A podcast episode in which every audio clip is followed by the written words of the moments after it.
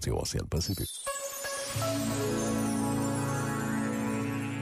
Batida pelas ondas, a areia de uma praia pode ser macia e clara, gasta pelas marés ou rugosa e escura.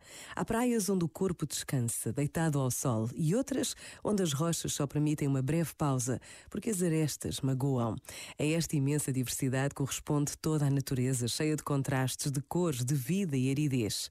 Em tempo de férias, observar as praias de mar e de rio, as encostas de rochas, de arbustos, de terra batida, é ver a criação a acontecer.